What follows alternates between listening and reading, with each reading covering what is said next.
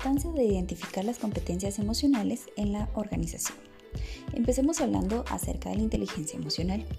Esta es la capacidad de poder controlar, sentir, entender y modificar estados anímicos en uno mismo y en los demás.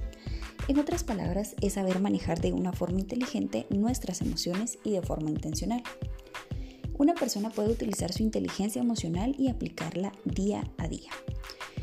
Las competencias e inteligencia emocional. Estas son las características más valoradas por la empresa para la contratación de nuevos trabajadores. Dentro de ellas podemos mencionar la motivación, el autoestima, el tener metas establecidas, la autogestión profesional, el liderazgo y las habilidades sociales, la negociación y el trabajo en equipo. Goleman define la inteligencia emocional como una manera de entender la inteligencia más allá del pensamiento lógico y racional. Hay cinco componentes de la inteligencia emocional según Goleman. Número 1. Autoconciencia emocional.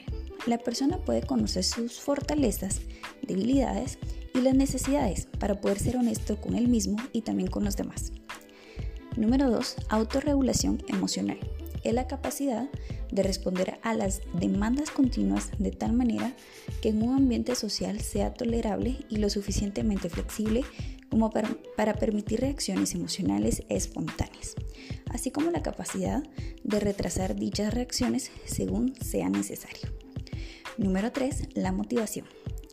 Es un sinónimo de pasión, de búsqueda de desafíos, ganas de superación y satisfacción por el trabajo bien hecho. La empatía. Esto nos permite a nosotros reconocer y entender las opiniones de todos los miembros de la empresa, poder establecer buenas relaciones entre compañeros y analizar, también poder valorar la implicación de los empleados en la empresa. Y por último, habilidades sociales. Para poder construir relaciones sociales con los miembros de la empresa y con el mundo exterior.